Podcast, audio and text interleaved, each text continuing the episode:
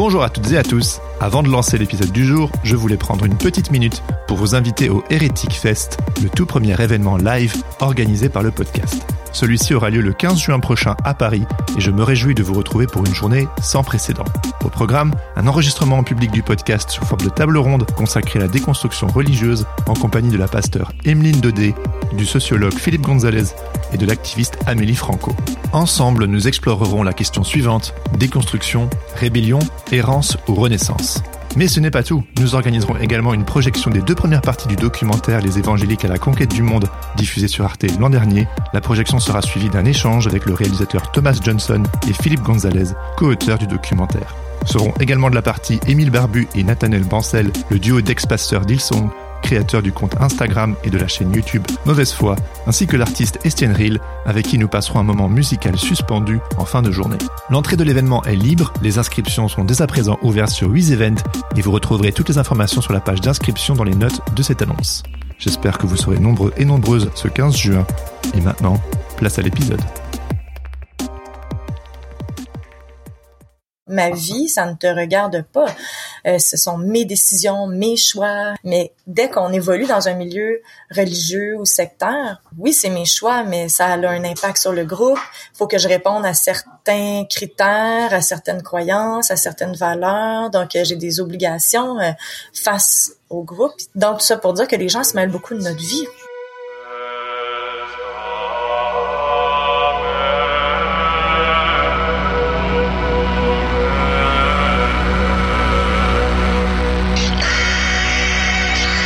Bonjour à toutes et à tous et bienvenue sur Hérétique, le podcast qui questionne et déconstruit nos croyances religieuses. Je m'appelle Jérémy Kleiss et après avoir remis en question le mouvement évangélique qui m'a vu grandir, j'essaie depuis plusieurs années de réconcilier foi chrétienne et enjeux sociétaux sans renier l'un ou l'autre. Ce projet a été pensé comme un espace bienveillant et critique pour explorer des sujets souvent complexes, voire polarisants en Église. Si vous êtes curieux en déconstruction ou que vous questionnez le système religieux dans lequel vous évoluez, ce podcast est pour vous. Mais attention, vous n'êtes peut-être pas loin de devenir un hérétique vous aussi. Et avant d'aller plus loin, j'aimerais remercier du fond du cœur les personnes qui ont choisi de me soutenir financièrement sur Tipeee. Vous n'imaginez pas à quel point cela me donne de la force pour développer ce projet. Il y a bien sûr le podcast, mais aussi l'envie de développer une communauté, ainsi que des ressources pour vous accompagner de votre cheminement.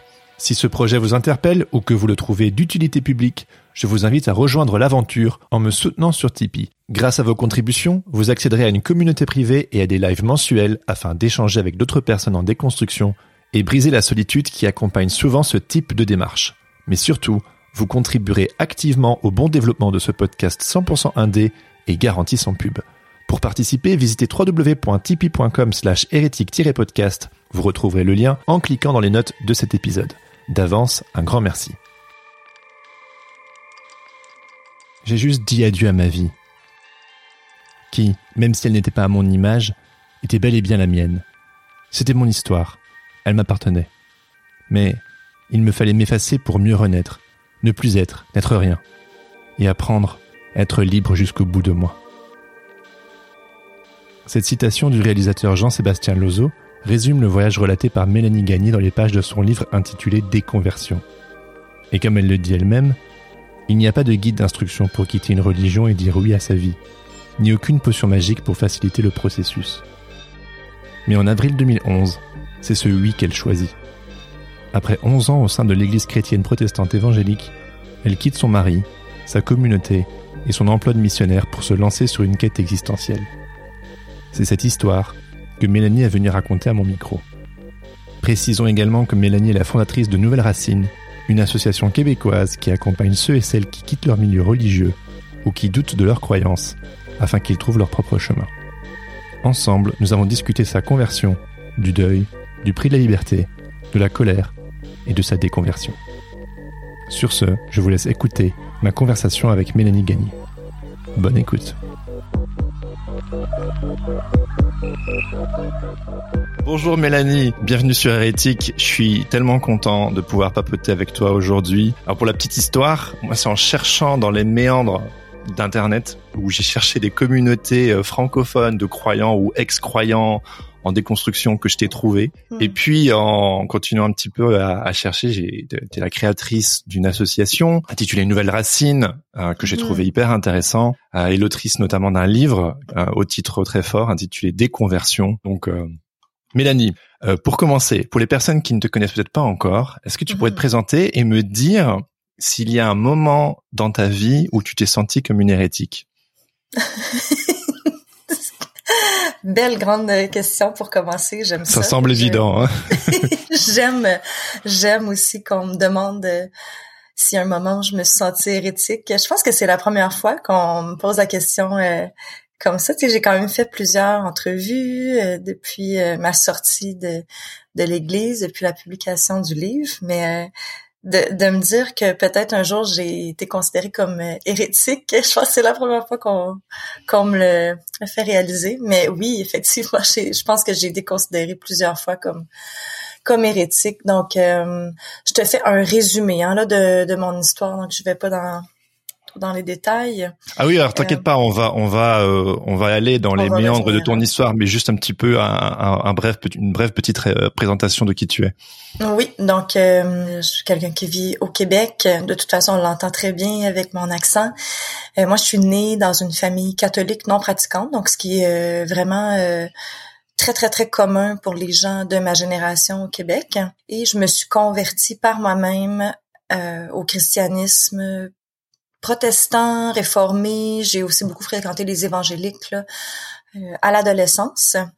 Été super impliquée dans ce mouvement-là jusqu'à en devenir missionnaire pendant plusieurs années et éventuellement là, vers la fin de la vingtaine, euh, j'ai traversé euh, une déconstruction euh, ben, complète, je dirais, ou presque complète, là, un effondrement de, de mes croyances et que je nommais au début une crise de vie. Je comprenais pas ce qui se passait pour éventuellement être capable d'y apposer un mot, qui était le mot euh, déconversion. Je crois que être considéré comme hérétique, bien sûr, je l'ai été là, dès le moment où j'ai quitté.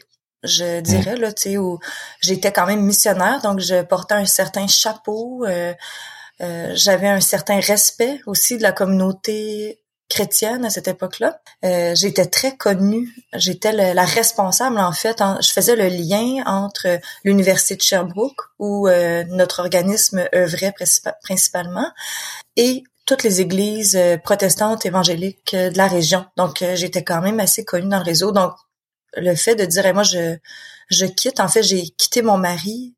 Euh, j'étais plus capable d'affirmer que Jésus était mort pour mes péchés là, suite à différents différents ben différentes réflexions là, que je ou euh, sermons même auxquels j'ai dû faire face. Et euh, je pense qu'à ce moment-là, j'ai vraiment été considérée comme une hérétique. Je pense que les gens qui m'ont vu publier mon livre aussi m'ont euh, Ah oui. sûrement Mhm. euh, vu comme une hérétique. Cependant, je tiens à dire que les quelques chrétiens qui ont osé l'ouvrir me sont revenus, en tout cas quelques-uns me sont revenus en me disant euh, Mélanie, je suis extrêmement impressionnée par le respect dont tu fais part dans ton livre, où tu t'es tellement respectueuse de la foi chrétienne, bien sûr. des églises et tout ça, parce que je parle vraiment de mon point de vue. Je me demande aussi peut-être un dernier point, est-ce que j'ai été considérée comme hérétique, même quand j'étais missionnaire, quand j'étais très, très, très croyante, mais j'étais quelqu'un qui allait dans une église euh, presbytérienne, donc une église où on acceptait le baptême des adultes, mais aussi des enfants. Et dans le monde évangélique, accepter le baptême des enfants, c'était considéré comme hérétique. Donc j'ai dû quand même à plusieurs reprises là, expliquer notre point de vue, notre position comme église, ce que je détestais faire d'ailleurs, parce que pour moi c'était pas du tout un point central à ma foi. Et euh, quand je suis devenue missionnaire aussi, euh, j'ai demandé aux gens de changer certaines formules. Donc, on pourra peut-être euh, en reparler, là, mais euh, je suis pas sûre que j'ai été considérée comme hérétique, mais je pense que j'étais quelqu'un...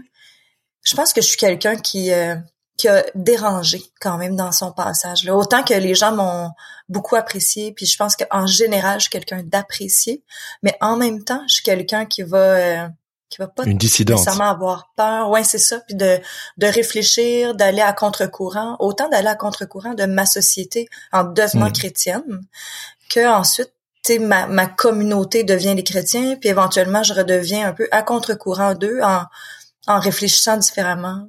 Donc, euh, voilà, je pense que j'ai Ouais. pas trop peur de ça. c'est un petit peu la posture euh, de ce podcast, c'est de se rendre compte que finalement on est tous l'hérétique de quelqu'un d'autre et voilà, on est vite là à pointer du doigt l'autre, la différence, etc. Mais finalement, hein, qui est vraiment hérétique? Donc euh, tout à fait. Qu'est-ce que la normalité? Qu'est-ce que voilà, voilà. Qu'est-ce que la normalité à tous à tous les points de vue, tu sais euh, ce matin, on parle de la foi, des croyances, mais c'est sûr que c'est une conversation qu'on pourrait avoir vraiment à plus grande échelle. Qu'est-ce que la normalité ah au niveau physique, euh, au, niveau euh, de l'accent? On pourrait parler de nos accents. Quel est l'accent normal entre l'accent français et l'accent québécois? Donc, pour moi, c'est quelque chose que j'aime beaucoup me dire, en fait, qu'il n'y a pas de normalité et qu'on est tous uniques c'est quelque chose aussi hein, que tu fais accompagner les gens dans leur parcours. Euh, c'est quelque chose qui te tient euh, à cœur et je pense que c'est quelque chose qu'on partage quand on a grandi dans des contextes relativement normatifs, quand on va sur son propre chemin et que on se rend compte que ben on est tous uniques et que la même boîte ne, peut pas forcément fonctionner pour tout le monde. Mm-hmm. Je crois qu'il y a un, une sensibilité qui se développe pour euh, aller au plus près de la personne et être dans ce respect de l'individualité, quoi. Oui, tout à fait. Très d'accord. J'ai rien à ajouter. Je trouve que c'est super bien expliqué. Bon, alors, si tu veux bien, je te propose de faire un petit flashback. Donc, tu as dit tout à l'heure que tu t'es converti euh, à l'adolescence, je pense que tu avais 16 ans, euh, mhm. et que tu viens pas d'une famille euh, à proprement parler euh, croyante, enfin catholique non pratiquante, mais que déjà petite, tu étais un petit peu attirée par la spiritualité, la magie, le monde de l'invisible. Et puis, à 16 ans, il y a cette conversion. Qu'est-ce, quels sont les événements qui éventuellement t'ont amené à te convertir Parce qu'il y a beaucoup de personnes qui sont chrétiennes parce que leur parents, leurs grands-parents le sont de génération en génération. Mais toi, pour le coup, ça a été, euh, ça a été un choix. Oui, ça a vraiment été un choix euh, personnel suite à une grande quête de sens. Euh, dans le fond, comme tu mentionnais, moi, depuis que je suis tout petite, que je suis très intéressée au monde du mystère, de l'invisible, de la croyance, mais sans jamais vraiment là, adhérer à quelque chose de précis, jusqu'à temps que, au début de l'adolescence, même un petit peu avant, peut-être autour de l'âge de 9-10 ans, je commence à je dirais frapper des murs en bon québécois euh, donc euh, que ce soit euh, un milieu familial qui commence à devenir instable mes parents sais ça commence à, à, brasser pas mal euh, chicane vraiment régulièrement. Mon père éventuellement va tomber en dépression suite au suicide de son meilleur ami. Pas très longtemps après donc peut-être deux ans plus tard, là, une de mes donc la sœur de ma mère, va décéder subitement dans un accident de voiture, ce qui fait qu'à son tour, ma mère va pas très bien non plus et moi non plus là, par le fait. Même là, euh, ma tante était très très importante pour moi. Le décès de ma tante entraîne une coupure avec certains membres de ma famille qui m'étaient très très très chers. Et éventuellement donc au milieu de tout ça mes parents euh, se séparent, donc euh, décident de, de, mettre fin à leur relation, ce qui provoque un déménagement relativement soudain. Et euh, on vivait, nous, en campagne, donc j'étais très, très, très proche de la nature. Euh, je parlais aux canards, je passais des heures assise sur une roche à contempler le lac devant lequel je grandissais. Et là, ben, on déménageait en ville. Et je me souviens qu'à ce moment-là, j'ai j'ai carrément eu l'impression d'arrêter de respirer. Donc ça a été vraiment un, moment de vie rempli de bouleversements et je vais ajouter que euh, dans tout ça, j'ai fait une rechute d'arthrite rhumatoïde. Donc je souffre de ça depuis que je suis euh, bébé. J'ai été en rémission depuis l'âge de 4 ans et c'est à l'âge de 15 ans là, finalement que l'arthrite revient dans mon corps et s'attaque à mes genoux et ma mâchoire. Donc euh, très difficile pour moi là à ce moment-là de faire un quelconque sport.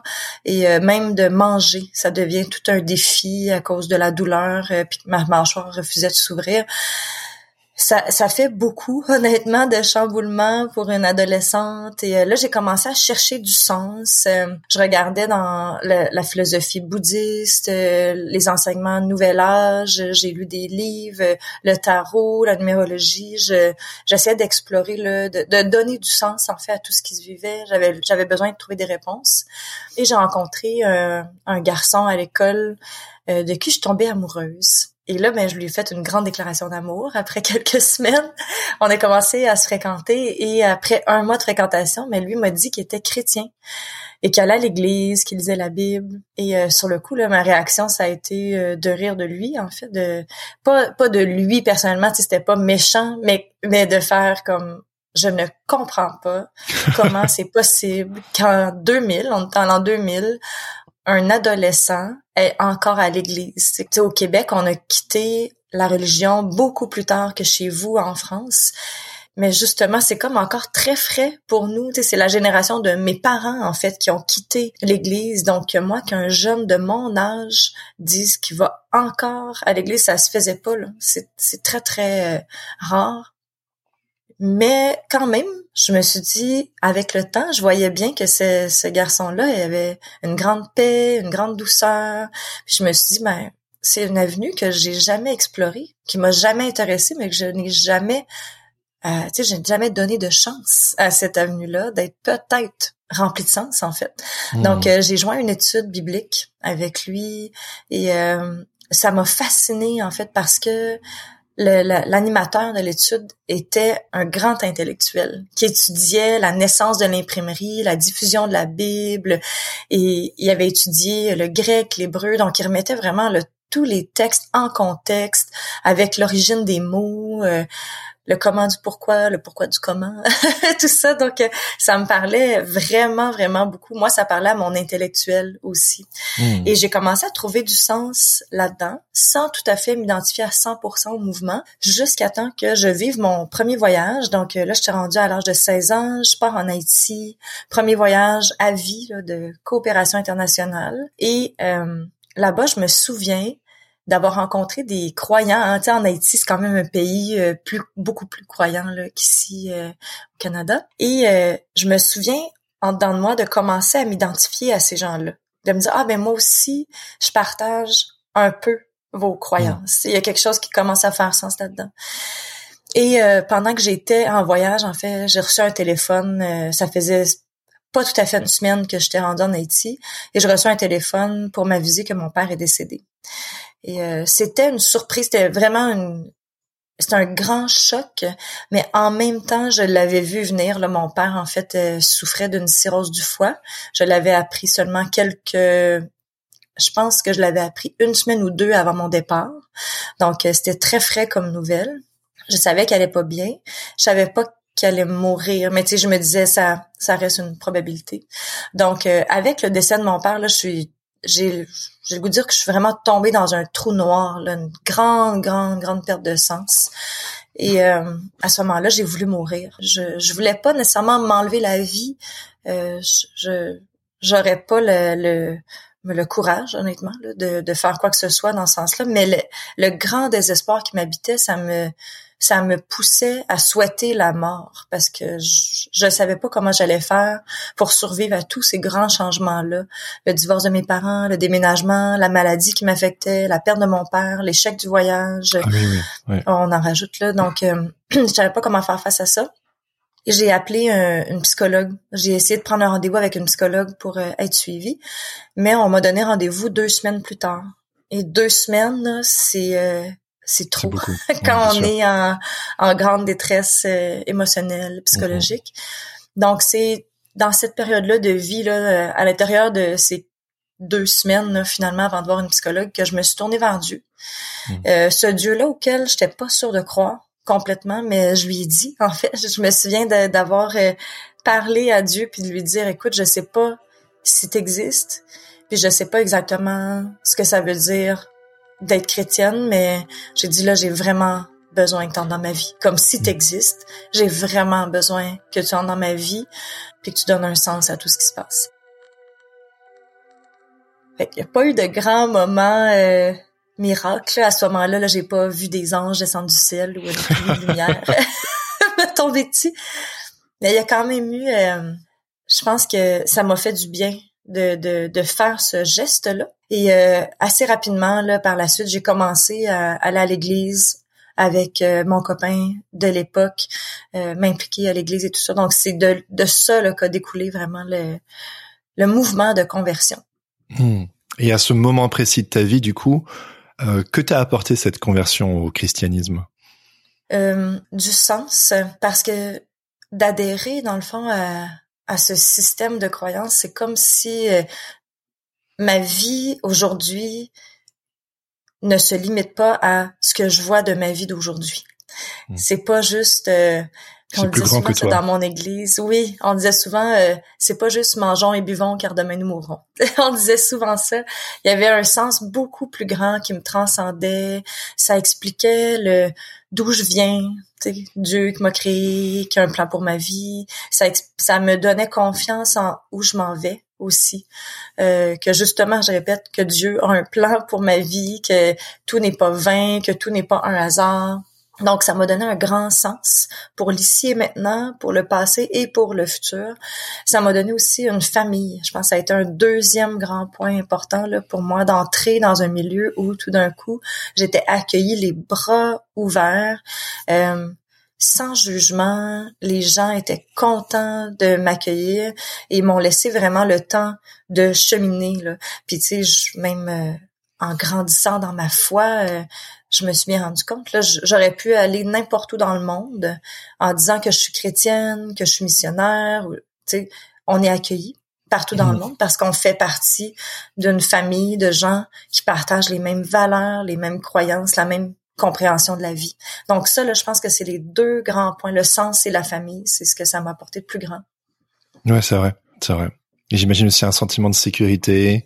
Après tous les drames que, que tu as pu vivre, ça donne du sens, ça sécurise, c'est des réponses, oui, oui, c'est structurant.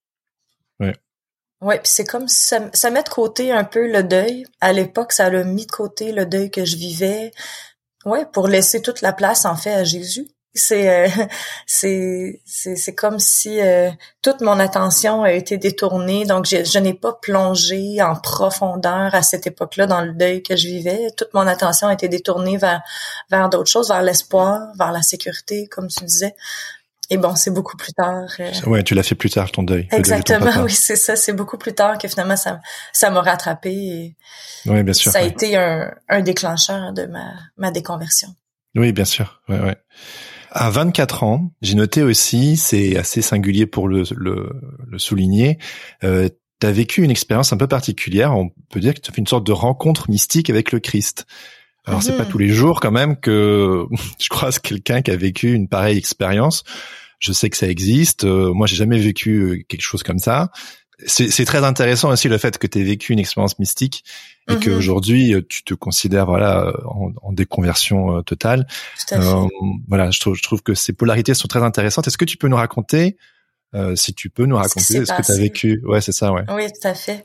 Euh, oui, donc j'étais à ce moment-là, j'étais missionnaire et j'accompagnais un groupe d'étudiants. On partait à chaque année avec un groupe d'étudiants universitaires à certains endroits dans le monde. Et là, on était en projet missionnaire et à chaque jour, on encourageait ben, tout le monde. On vivait tous un moment avec Dieu. Hein. On dit en anglais un quiet time.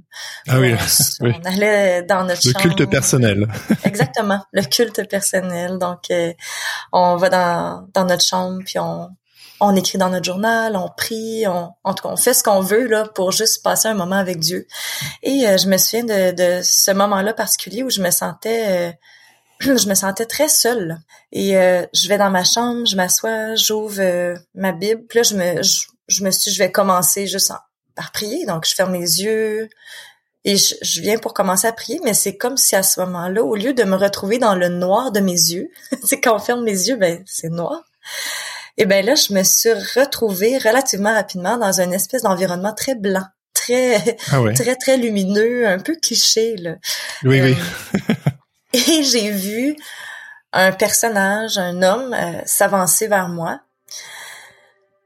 Et je me suis dit, c'est Jésus. On dirait que c'est Jésus. Et il s'est approché de moi, il m'a serré dans ses bras. Puis là, ça m'a tellement fait du bien, ça m'a extrêmement touchée. Et je me souviens par contre très très rapidement de m'être dit, ah oui, mais tu sais, euh, Jésus, il me connaît pas. Comme Jésus, il fait des câlins à tout le monde. Ah C'était pas spécial. Je, suis pas unique. Non, exactement. C'est Jésus fait des câlins à tout le monde. Et c'est là que j'ai entendu, en fait, une voix qui me disait, non, Mélanie, je te connais toi et je t'aime. Et assez rapidement, cette image-là s'est euh, évanouie. Et là, j'ai ouvert les yeux. Et je me souviens que après ce moment-là, je suis sortie de ma chambre. Là, je devais, je devais avoir les yeux vraiment grands ouverts. Puis j'ai dit à tout le monde ce qui venait de m'arriver. Je dis, Dieu nous aime là.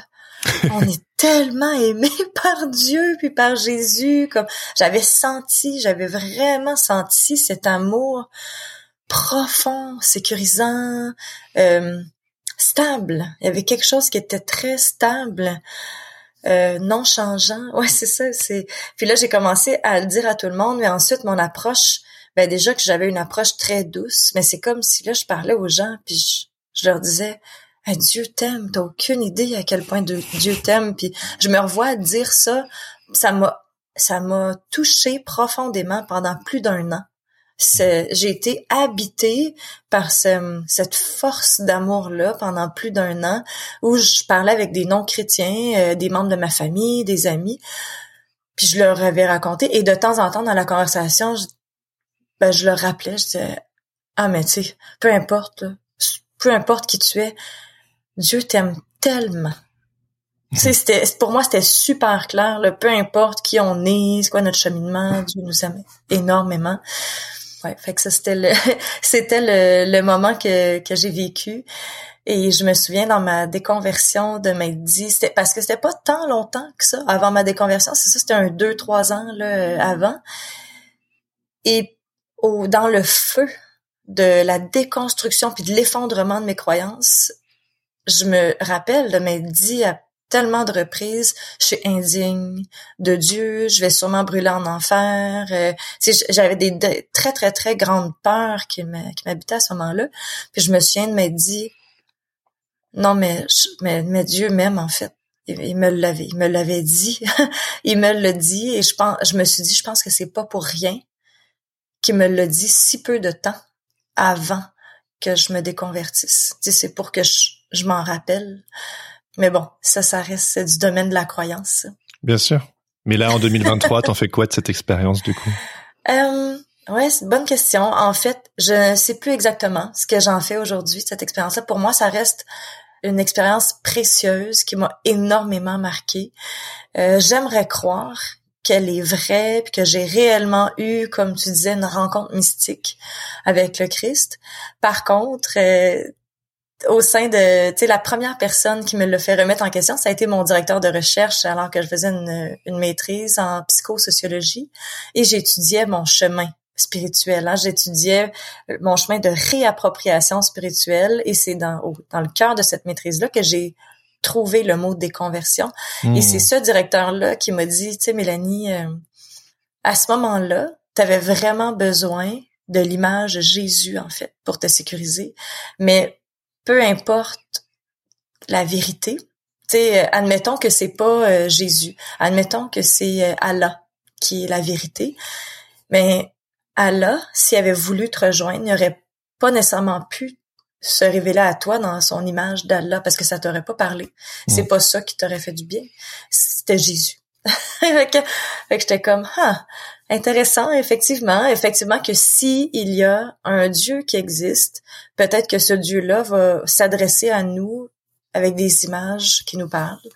Euh, ensuite, si on pousse la réflexion plus loin, ce que j'ai fait aussi euh, plus tard, c'est de, tu sais, le, le, cerveau, on le comprend pas complètement. Aujourd'hui, on comprend une partie très très minime de la, capacité de notre matière grise. Donc, euh, est-ce que mon cerveau aurait pu aussi euh, juste provoquer ces images-là dans un moment de où j'en avais réellement besoin?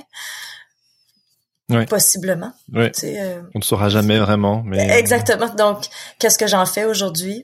J'en ai aucune idée. Récemment, je suis, je suis allée faire une conférence dans un cours à l'université de Sherbrooke où on parlait, ça s'appelle de la folie et du religieux. Donc, il parle entre autres des ben là, je connais pas vraiment le contenu du cours, mais entre autres des différentes maladies mentales euh, qu'on peut voir aussi présentes dans les religions. ah, je me dis, ça va être vachement intéressant. Ouais. J'aurais pu aussi probablement avoir une étiquette à poser. Admettons que je suis quelqu'un qui a des visions régulières. Ben probablement qu'un psychiatre ou tu sais quelqu'un Ah qui oui, étudie oui. en psychologie pourrait m'apposer une, une étiquette euh, de, de maladie mentale. Mais bon, ça ne m'est arrivé qu'une fois. Et euh, je suis pas quelqu'un qui vit ce genre d'expérience-là. Je suis vraiment quelqu'un, moi, j'ai été touchée par Dieu au niveau de l'intellect. Oui, c'est pas sûr, au ouais. niveau des émotions, ça a été vraiment Ouais. au niveau d'une réflexion. Euh, l'église où j'allais était très très intellectuelle aussi. L'église presbytérienne, euh, Ah en oui. tout cas ici au Québec, je sais pas en France, mais c'est une église qui creuse beaucoup dans le côté historique, comme je disais, l'origine des mots aussi.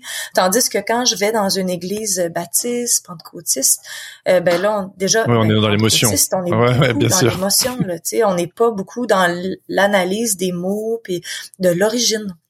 Donc, euh, je suis pas quelqu'un qui, qui est énormément dans les émotions, les Non, grandes démonstrations et, et les visions. Ouais, mais je suis pareil. euh, pourtant, j'ai énormément et pendant très longtemps évolué dans des contextes charismatiques, mais je pense que ça a contribué à une forme de malaise parce que je me suis Hmm. tellement senti en décalage. On me disait qu'il fallait descendre de la tête et aller dans le cœur ou dans son ventre. Et j'ai jamais été quelqu'un non plus de très, pour plein de raisons d'ailleurs, très connecté à mes émotions. Ça a aussi été un travail de me reconnecter à mes émotions. C'est aussi lié à mon travail thérapeutique, à la, à la déconstruction. Enfin, j'ai aussi dû déconstruire des tas de, de constructions qui, justement, j'étais quelqu'un de très j'ai- En fait, j'ai toujours été quelqu'un de très cérébral, mais dans un contexte euh, souvent euh, charismatique. Donc, il y avait tout le Mm. temps euh, ce, ce, ce, décalage. Et j'ai vraiment euh, fait la paix avec euh, le fait que je suis quelqu'un plutôt intellectuel et qui aime, Mm. euh, qui est stimulé par ça et qui, qui est, oui, qui est plus dans sa tête que dans son, dans son ventre, comme on le disait à l'époque. Mais pour moi, justement, ça a été mon chemin de Mm. connecter les deux et d'apprécier les deux, quel que soit le pourcentage. Et oui, j'ai jamais été quelqu'un de très extravagant dans l'esprit, ce genre de choses, mais Est-ce qu'aujourd'hui, tu dirais que tu réussis à connecter les deux? Oui, oui, oui, beaucoup mieux. Euh, par contre, je reste, euh, je pense que c'est quelque chose qu'on peut partager, euh, assez euh, euh, sceptique et distant de justement. euh, Je, je, je reste, je, je suis jamais dans un absolu, mais distant de tout ce qui est plutôt charismatique ou qui qui sort. en fait, j'ai peut-être pendant trop longtemps tenté d'être hors sol et je pense que j'ai souvent été hors Mhm. sol parce que c'était ça le standard, c'est ce qui était attendu. Il fallait être spirituel, il fallait être vertical. Ouais. Euh, là où en fait je me suis réconcilié avec mon, mon humanité, mon horizontalité, et donc euh, je quand je suis en, en, en présence de personnes euh, plutôt branchées euh, pi- spiritualité quelle qu'elle soit d'ailleurs, ou peut-être la branche charismatique euh, du christianisme, j'essaie d'être euh, dans un d'être respectueux et dans de l'accueil, les, les mains ouvertes, Mhm. mais en même temps, j'ai peut-être que je me trompe, mais en tout cas, je- je- je- j'ai besoin pour mon équilibre personnel de mettre certaines limites où je me dis, ça se trouve c'est vrai, mais en fait moi je je peux plus ou pas là. Enfin, je j'ai besoin de me respecter et en fait, je me Mhm. sens beaucoup mieux.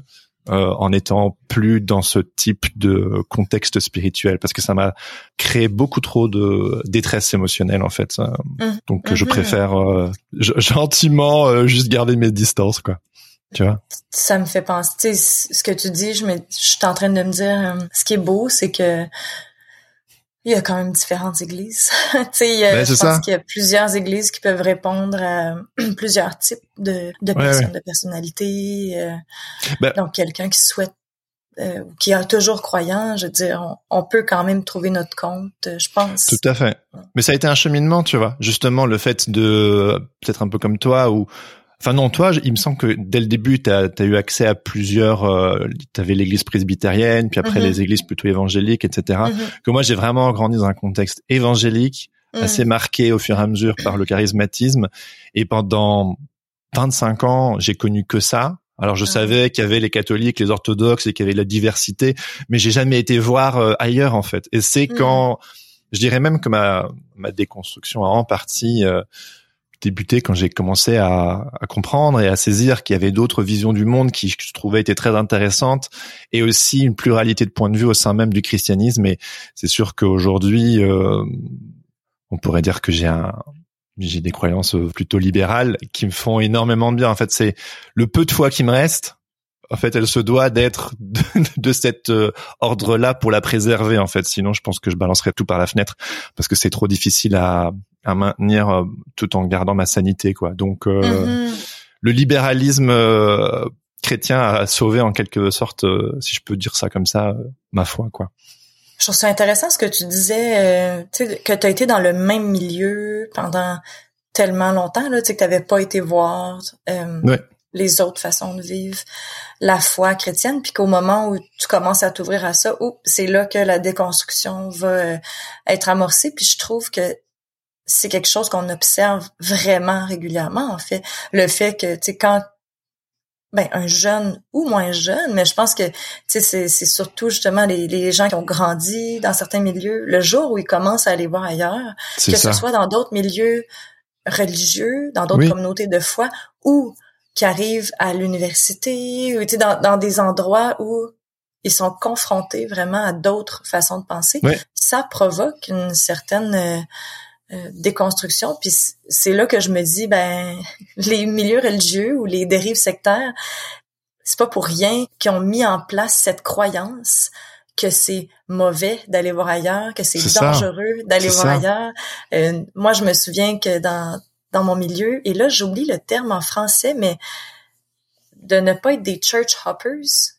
Oui, bien sûr, ouais, ouais, ouais, faire du church shopping, ouais.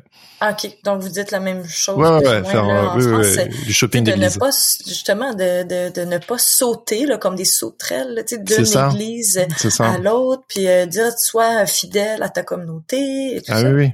Puis je me dis ah oui super bonne stratégie en fait. Mais mais pour de s'assurer que les gens restent. Ouais. Mais tu vois, tu as utilisé le terme stratégie. Et c'est très juste. Mhm. C'est une c'est une stratégie. Et puis aussi, tu, quand tu te mets à quelque part euh, diaboliser l'autre, euh, tu vois, par mhm. exemple, euh, j'ai utilisé le mot libéral il y a quelques minutes. Moi, je me souviens très bien d'une discussion que j'avais avec un ami à l'époque, que quand il parlait des chrétiens libéraux, c'était genre, en fait, c'est pas des vrais chrétiens. En fait, ils croient pas vrai, ils croient pas vraiment en la Bible. Et moi, j'étais genre, ouais, ouais, moi, je suis pas comme ça. Genre, euh, moi, je suis dans le camp des bons, quoi. Enfin, euh, et je me souviens quand j'ai commencé à lire euh, de la littérature où je sentais que c'était pas vraiment dans mon évangélisme euh, fondamentaliste, un peu mainstream et compagnie, mais que mhm. j'allais plutôt sur un christianisme un peu plus libéral. Quand j'en parlais à des amis, je disais genre presque en m'excusant, genre bon, c'est un peu libéral, mais en fait, je trouve ça intéressant. Tu te dis pourquoi est-ce qu'on se doit de s'excuser? C'est parce qu'il y a cette peur. C'est presque ça, tout le propos de ce podcast, en fait, c'est de détricoter tout ce système, ces mm. stratégies, ces peurs. Mm-hmm. qui viennent étouffer au final un message euh, un beau message, le message de l'évangile. Je veux dire, moi, mhm. l'évangile en soi, je le remets pas forcément en question. après, il faudrait mhm. définir ce qu'est l'évangile. Je pense qu'il y a beaucoup de choses qui ne rentrent plus vraiment dans ma définition de l'évangile, mais en tout cas, le message de Jésus en soi, je le trouve toujours euh, trop badass, quoi. C'est genre révolutionnaire. Mais sinon, enfin, c'est toute la construction autour qui vient étouffer quelque chose de, de, de lumineux, quoi. Oui. Enfin. Ouais, mais c'est ça.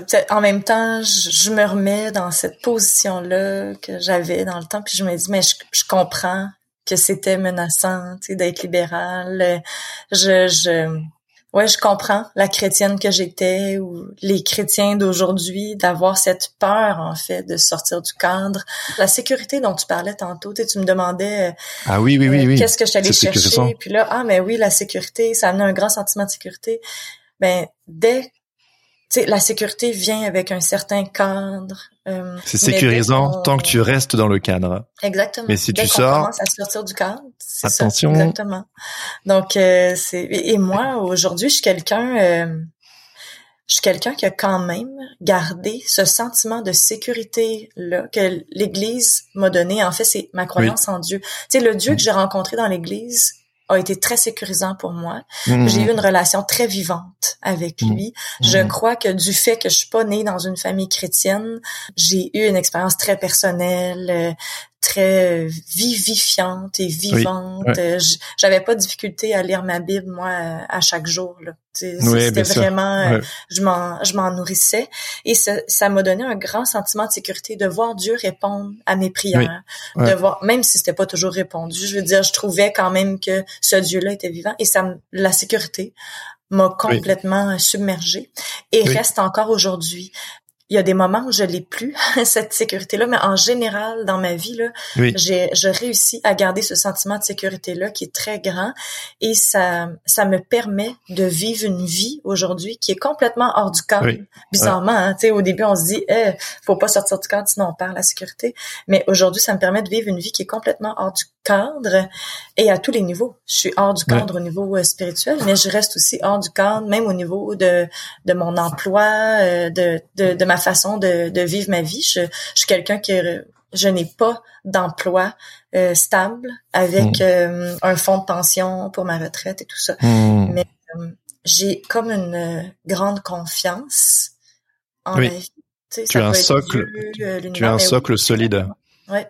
Je crois que je partage ça également. Je sais foncièrement que j'ai été aimé inconditionnellement de la hmm. part de mes parents et euh, j'ai grandi avec ce socle d'un point de vue spirituel de d'amour inconditionnel de la part de Dieu, quelle que soit ma, compréhension euh, aujourd'hui, ça m'a construit. Et je crois que c'est un peu comme ça m'a permis aussi à l'arbre de pouvoir euh, se mouvoir et bouger et un peu explorer quand je me suis autorisé à, à me mouvoir justement, mais que j'ai vécu aussi des moments parfois assez troublants, mais mm j'avais toujours ce socle qui m'a empêché de totalement vriller en fait. Et euh, donc il y a d'un côté il y a ça. Et de l'autre, je pense que il y avait aussi euh, le le bon garçon qui est en moi, tu vois, mm. euh, qui quelque part de, on peut s'aventurer, mais quand même pas trop loin. Et mm-hmm. il me semblait quand je lisais euh, ton livre, ce désir aussi d'être une bonne fille, est quelque chose qui m'a beaucoup touché. Euh, notamment quand on, il y a un peu ces instants de bascule qui, qui t'amènent petit à petit vers ta déconstruction et ta déconversion. Mhm. Euh, ça paraît l'air de rien, mais moi, ça m'a parlé ce moment où tu as discuté avec cette femme euh, lors d'une mhm. conférence et qui te dit il faut surveiller nos pensées et filtrer ce qu'on regarde et ce qu'on écoute. Et là, you snap. Euh, c'est genre, euh, c'est pas possible, tu pètes un câble parce que notamment, tu as eu l'impression de t'être surveillée toute ta vie, d'avoir toujours été obéissante, d'avoir tout fait pour être une bonne fille. Et est-ce que tu peux me parler de cette fille qui s'est qui s'est toujours surveillée? Hmm. Ouais, bonne question. Cette fille qui s'est toujours surveillée. Hmm. Euh, ouais, ben juste, j'étais juste une euh, bonne enfant. Hein. Je, je, j'ai toujours eu peur de la réprimande, euh, ouais, d'être prise en faute, prise en délit. Euh, donc, euh, j'ai toujours essayé depuis que je suis toute petite, en fait, de faire les bons choix, de plaire à mes parents, de ne pas déranger en classe, euh, des choses qui sont interdites. Jamais je les faisais. Je veux dire, euh, je me souviens une fois au secondaire, on avait été aux arcades sur l'heure du dîner. On était assez proche, mon école était assez proche du centre-ville, il y avait il y avait des arcades. Je pense que mes parents m'avaient interdit d'y aller et un midi, ben mes amis me disent hey, on va aller faire un tour aux arcades. Puis malgré le fait que ça m'intéressait pas vraiment, ben OK, tu sais je vais y aller comme je vais aller voir. Puis c'est un peu ça la, le propre de l'adolescence aussi hein, de dire je vais quand même euh, faire mes propres expériences. Et finalement, le soir en arrivant à la maison, j'ai été sévèrement grondée parce que ah. c'est avéré que mon père ce midi-là passé par le centre-ville au moment où donc Ah, c'est pas de bol. Ouais, d'accord. oh là là mon père là, il passait pas tous les jours au centre-ville, il travaillait pas là du tout. Donc euh, c'est comme euh, je pense que si j'avais été croyante à ce moment-là, parce que je pas encore chrétienne, mais je pense que si j'avais été chrétienne à ce moment-là, je me serais dit, aïe, ça y est, hein, Dieu, Dieu, Dieu existe vraiment, puis il me surveille, là, tu sais, comme pour vraiment que je ne je ne me détourne pas du chemin. Donc euh, ouais, pour moi c'est ça, c'était très important de respecter les règles, d'être la bonne élève, la bonne que fille. Tu avais cette euh, base là et à ça tu rajoutes du coup euh, une bonne grosse couche, de christianisme et de, de, ce Dieu qui te qui te surveille. Moi, je, je, je sais que j'utilise souvent la métaphore de, de l'œil de Sauron dans le Seigneur des Anneaux, qui te hmm qui te voit partout. Très bonne image, oui. Et moi, je l'ai vraiment vécu comme ça. Et j'étais comme toi, hein, vraiment euh, au niveau de mes, pensées, de, de tout. J'étais vraiment, euh, voilà, je me se surveillais. Et c'est pour ceux qui l'ont pas vécu, euh, enfin. en fait, c'est vraiment dur à vivre, quoi. C'est pas, c'est pas une vie, quoi. ça met une très grande pression, je trouve, une trop grande pression. C'est comme ça nous, ça nous déshumanise en fait, parce que je trouve que le propre de l'être humain, ce n'est pas d'être euh, parfait, euh, de ne pas faire d'erreurs, de d'avoir des pensées euh, tout le temps pures et tout ça. Tu sais, je veux dire, je, je, on le sait là que, par exemple, dans la tradition bouddhiste, il y a des gens qui vont passer leur vie, tu sais, à, à méditer, qui deviennent moines, qui vont passer leur vie à tenter ça, de se, de se détacher de leurs désirs, de leurs pensées, tout ça. Puis c'est on peut dire que c'est admirable. Je veux dire, si c'est la vie qu'ils ont choisie, mais justement, ils passent leur vie à faire ça. Tu sais, c'est une vie de moine. Et hmm. nous, ben, c'est comme si un peu, on nous demande quasiment une vie de moine, mais en étant dans le monde. Tu sais, soyez, hmm. soyez dans le monde, mais pas, mais pas du monde. pas du monde, exactement. tu sais, donc, euh, il y a quelque chose qui devient euh, très difficile. Et qu'est-ce qui se passe quand cette dame à cette conférence te dit, te, te rappelle une énième fois, euh, faut faire attention, hein? Ben, comme tu dis, il y a quelque chose qui a flanché à ce moment-là, mais j'étais déjà, c'est ça, la déconversion, sans le savoir, mais c'était entamé déjà. Euh, parce que dans le fond, moi, tu sais, il y a un côté de moi qui est très exigeant envers soi-même, puis en même temps, il y a un autre côté qui se dit, mais je sais que je, suis une bonne personne, que je vais mm. faire de mon mieux, que je vais, je vais agir avec le plus de discernement possible, le plus de douceur, le plus d'amour possible. Puis oui, je vais faire des erreurs, OK? Puis non, je serai pas parfaite. Oui, je vais juger mon prochain. Tu sais, comme clairement là, que je fais des erreurs. Mais à un moment donné, tu sais, j'ai fait mon possible et c'est tout. Donc, euh, la déconversion commence là, tranquillement, là, quelques mois plus tôt, je crois. Tu sais, je me souviens pas de la date précise de cet événement-là, mais j'avais commencé à être en thérapie pour réexplorer hein, le deuil de mon père. Mmh, et là, cette thérapie-là, avec une psychologue chrétienne, je dois le mentionner hein, parce que je n'ai ah quand même pas vraiment le droit d'aller voir une psychologue qui oui, pas chrétienne, c'est pas encouragé du tout. C'était un point de départ. Une psychologue chrétienne, exactement, un point de départ, puis elle était super bonne pour vrai. Fait que ça m'amène quand même à visiter des émotions que j'avais enfouies. Ça me fait toucher à une grande, grande fatigue spirituelle. Et c'est là justement, tu sais, que je commence à avoir envie. Je me dis, ah, j'aimerais ça aller danser, tu sais. Puis euh, aller danser dans ce temps-là, ma ressource c'était aller danser dans un bar. Et moi, j'ai jamais été intéressée à me saouler, à tu sais, vraiment euh, nous on dit aller me péter la face. J'ai pas envie de ça. J'ai un père qui est mort d'alcoolisme. Oui. Fait que tu sais, je suis pas quelqu'un qui a eu envie de fréquenter les bars, mais si je me dis ah j'ai envie d'aller danser, tu sais pour moi danser c'est lâcher, ils sont fous, ben je vois un bar.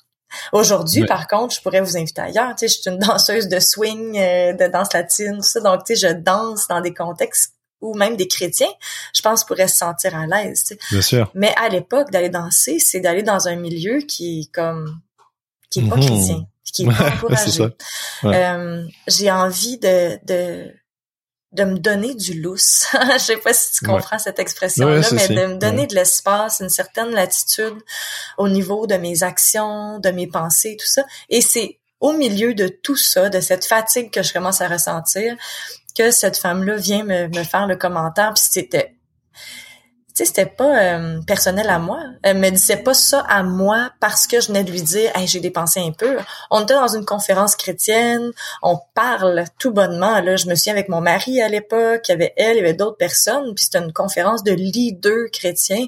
Et elle nous dit, ah oui, hein, c'est important de surveiller ses pensées, puis tu sais, de pas écouter n'importe quoi, pas regarder n'importe quel film, pas écouter n'importe quelle musique. Puis, puis c'est là à ce moment-là que j'ai fait, je suis plus capable ah je ne suis plus capable. Je suis plus capable de m'exiger ça, puis je suis plus capable de cette pensée-là non plus. Je, je, C'est une forme de puritanisme en fait.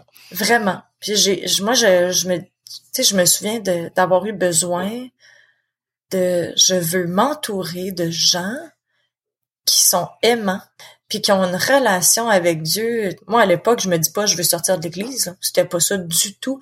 Mais c'est cette pensée-là, très légaliste. Donc, tu sais, tantôt on disait être libéral, c'est pas très bien vu. Mais là, pour moi, à, mes yeux, à ce moment-là, c'est les légalistes qui commencent à, je, je les vois bien, j'ai plus envie de ça du tout. Euh, commence à t'énerver sérieux, sérieusement. Vraiment, vraiment, de, je suis plus capable. Je, je, je rencontre certains pasteurs aussi de ma région, puis euh, je me souviens d'avoir une rencontre avec un pasteur qui, euh, qui me confronte là, justement sur l'idée du baptême.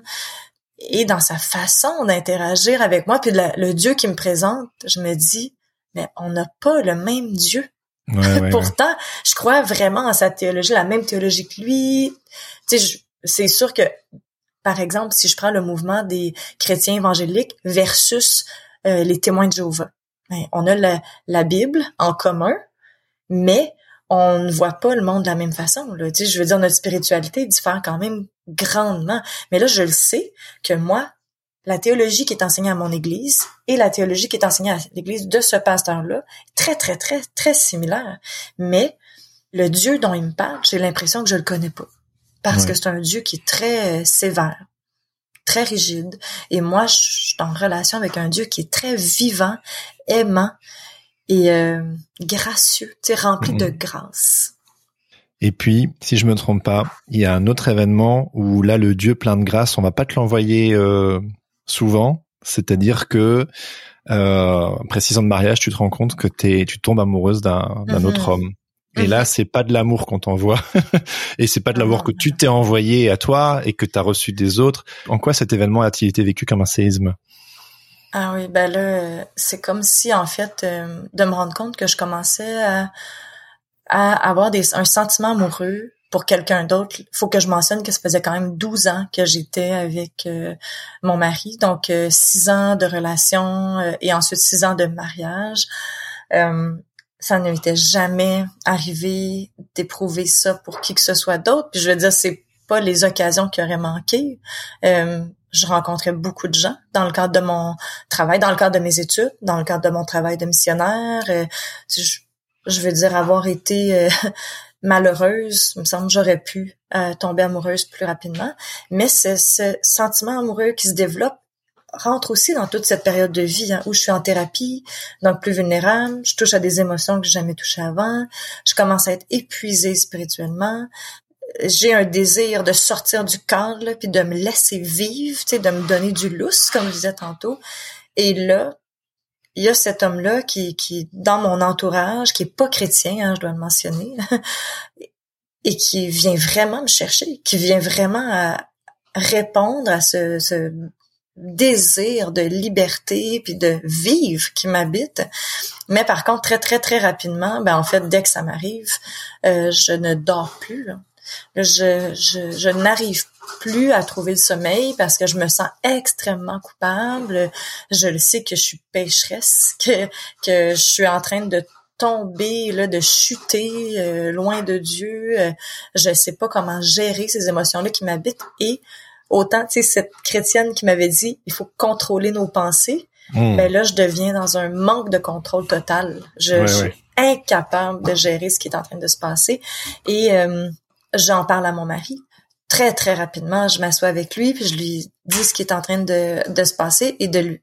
Et je, je me revois assis sur le divan, face à face, et lui dire, pour la première fois de ma vie chrétienne, je n'ai aucune idée d'où je vais être dans trois mois. Et quand je dis aucune idée, ça veut dire que je n'ai aucune idée si je vais être encore avec toi, si je vais être encore chrétienne, si je vais être encore missionnaire. Comme j'ai comme l'impression que beaucoup de choses sont en train de s'effondrer en ce moment. Hmm. Puis je sais pas comment gérer euh, ce qui est en train de se passer. Donc moi, pour moi, le, sentiment amoureux m'a pointé vers un mal-être qui m'habitait. Tu sais, je je le prenais pas nécessairement au sérieux. Je me suis pas dit ah j'ai rencontré l'homme de ma vie. Tu sais, c'était c'était pas ça du tout. En fait, ça me parlait de ok quelque chose qui marche pas. Pour m'ouvrir à ça puis que ça me fasse vibrer autant que quelque chose qui ne marche pas dans ma vie actuelle. Et suite à ça, tu plaques tout. C'est ça, hein? oui. Pas, pas, oui, ça a pris quand même quelques mois parce que là, euh, ben quelques mois, pas très longtemps. Hein. Tu sais, il y a des gens qui restent dans une relation euh, ou dans une vie. Je vais pas juste parler de relation parce que dans mon cas, c'était, c'était, j'avais un très bon mari. C'était vraiment une bonne personne, euh, très doux, très ouvert, vraiment, vraiment une très bonne personne. Mais il y en a qui restent dans des modes de vie qui ne leur conviennent pas pendant très longtemps, des années. Moi, euh, ça a été 12 ans, ce qui est quand même très long aussi, je trouve, là, aujourd'hui. Puis surtout à l'âge que j'avais, j'ai quitté, j'avais 27 ans. Donc, on recule, j'avais 15 ans quand je rentre dans la relation.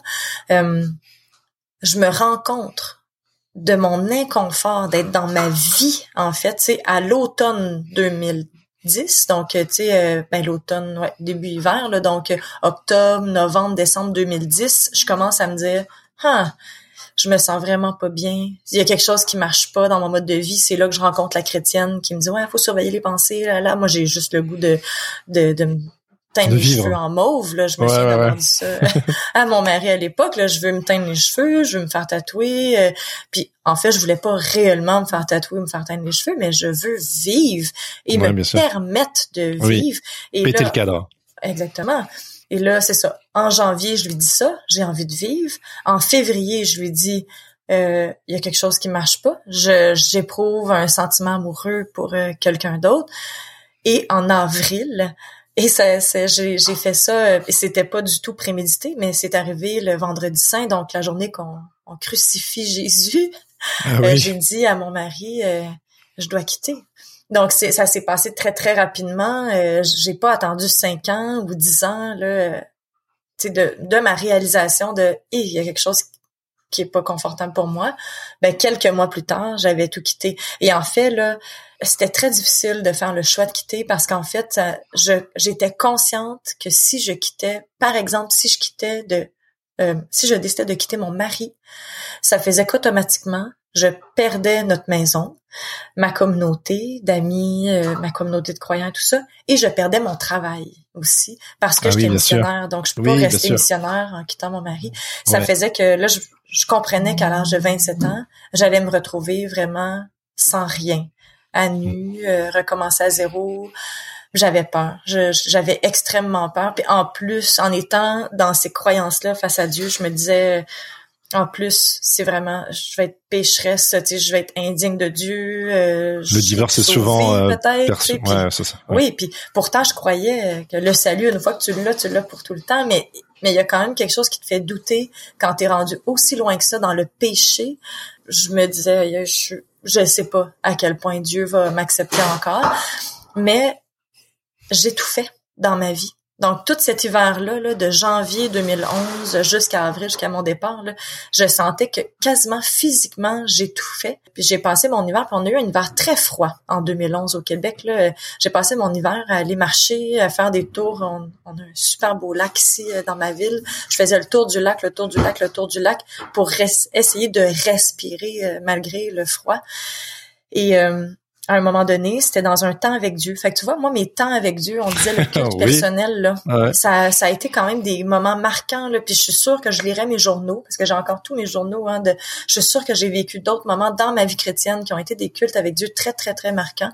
Donc, il y a eu ce, ce culte-là dans mon voyage missionnaire où j'ai eu la révélation de Jésus lui-même qui vient me faire un câlin, là, tu sais, très, très belle rencontre.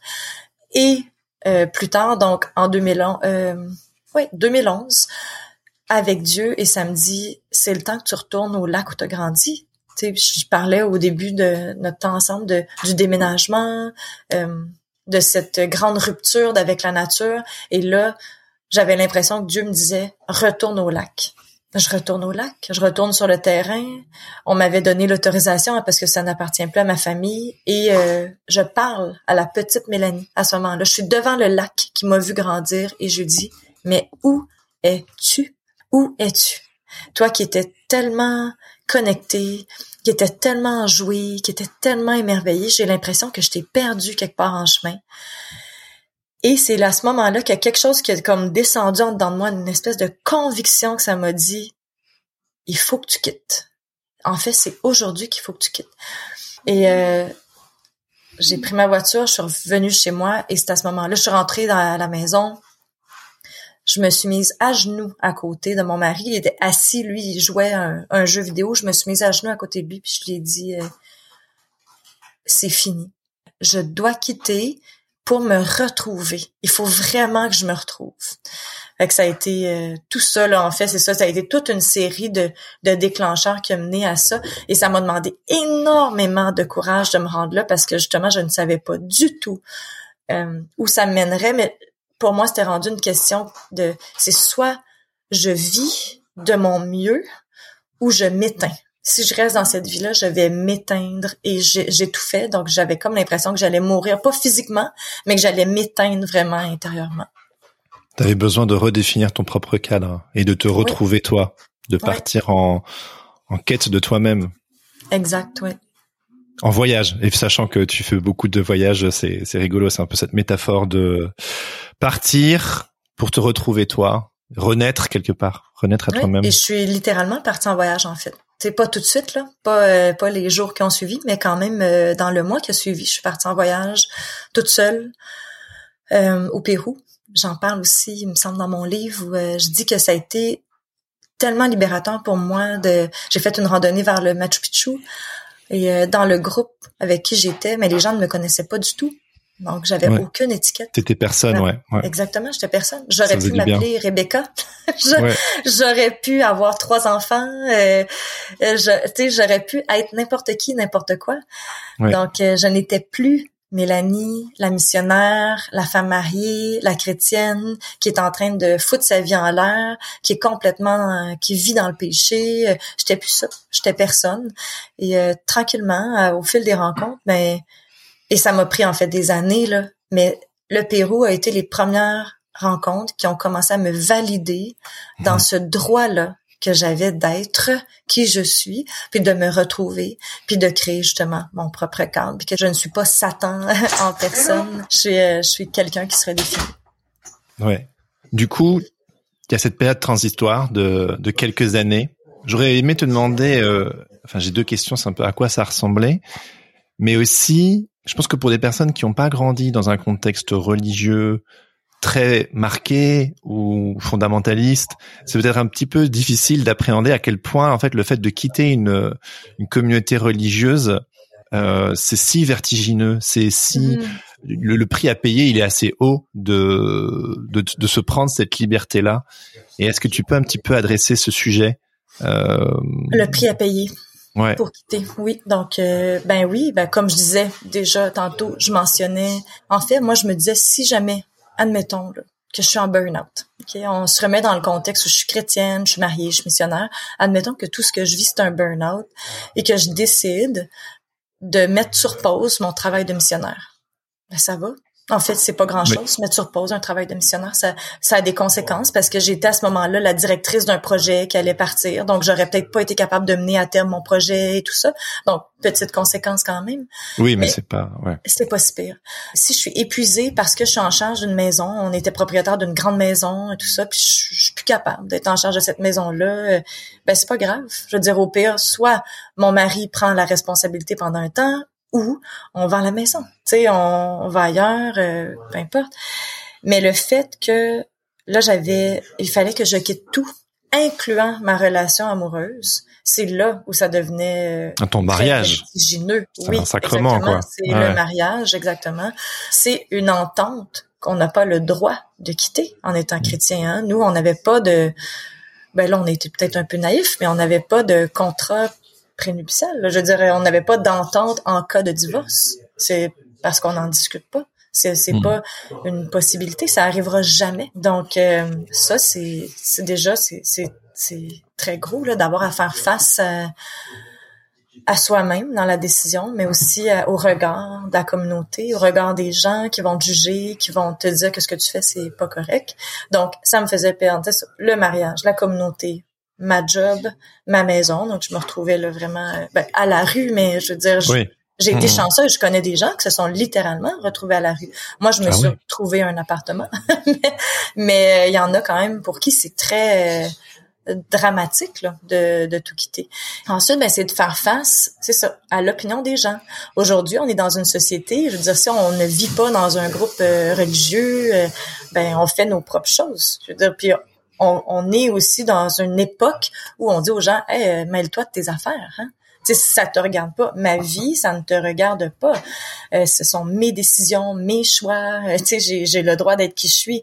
Mais dès qu'on évolue dans un milieu religieux ou sectaire, ben non, ce n'est plus mes choix et mes décisions, mais c'est oui, c'est mes choix, mais ça a un impact sur le groupe. Il faut que je réponde à certains certains critères, à certaines croyances, à certaines valeurs. Donc, euh, j'ai des obligations euh, face au groupe. Puis si moi, je prends des mauvaises décisions, ben ça se répercute aussi sur le groupe. Donc, tout ça pour dire que les gens se mêlent beaucoup de notre vie. Euh, alors en quittant, ben moi j'ai reçu des tonnes de messages, que ce soit des courriels euh, ou des appels carrément, des gens qui me disent euh, je prie pour toi, qu'est-ce qui se passe Mélanie, ils m'envoient des versets, ils me rappellent. Et là éventuellement je commence à me faire dire que je suis une fille de Satan, une femme adultère et les gens c'est c'est dur à croire mais ils ne le font pas par méchanceté là, mmh. c'est c'est oui, mhm. ils sont inquiets et ils croient réellement ce qu'ils sont en train de me partager puis de dire ben ça va pas Mélanie là tu te rends compte de ce que tu es en train de faire, tu sais puis de où tu vas finir si tu continues dans cette voie-là? Donc c'est par amour pour toi que je te contacte, que je prie, que intrusif. Ouais.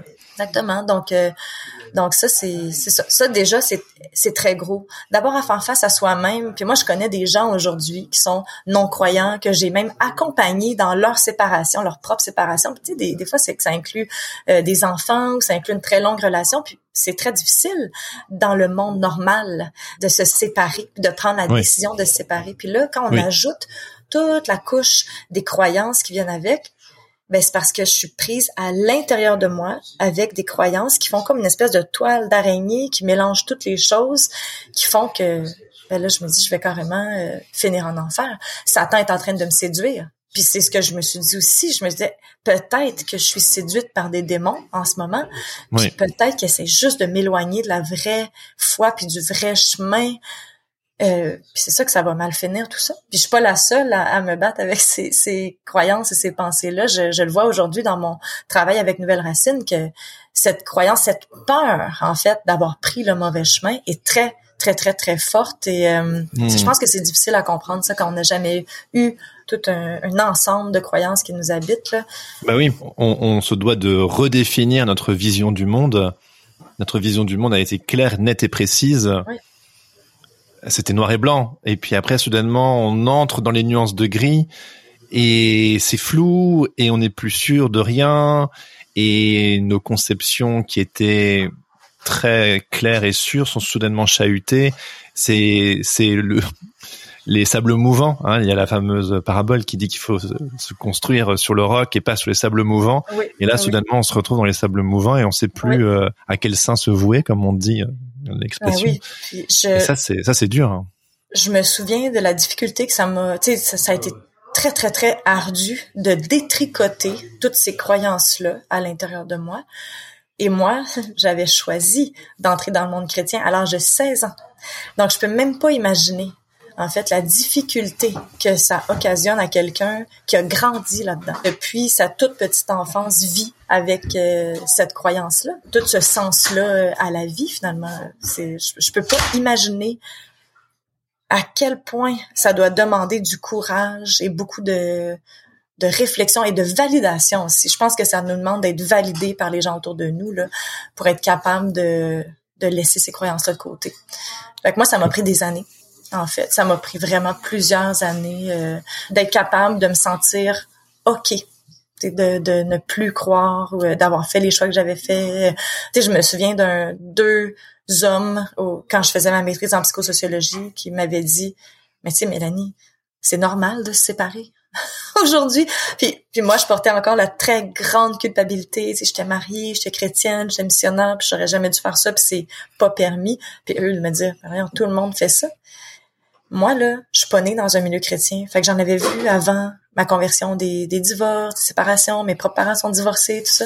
Et malgré tout, rendu à 27, 28 ans, je croyais que c'était pas normal de se séparer puis c'était pas bon. Fait que je peux même pas imaginer des gens qui ont grandi dans l'église puis qui arrivent à l'âge adulte puis qui se disent aïe, je pense que il me semble que je suis vraiment pas bien dans ma relation. Ils se sont mariés chrétiens, veulent en ressortir, mais comment on fait pour en sortir quand, pour moi, depuis que je suis tout petit, ça n'a jamais été normal, en fait.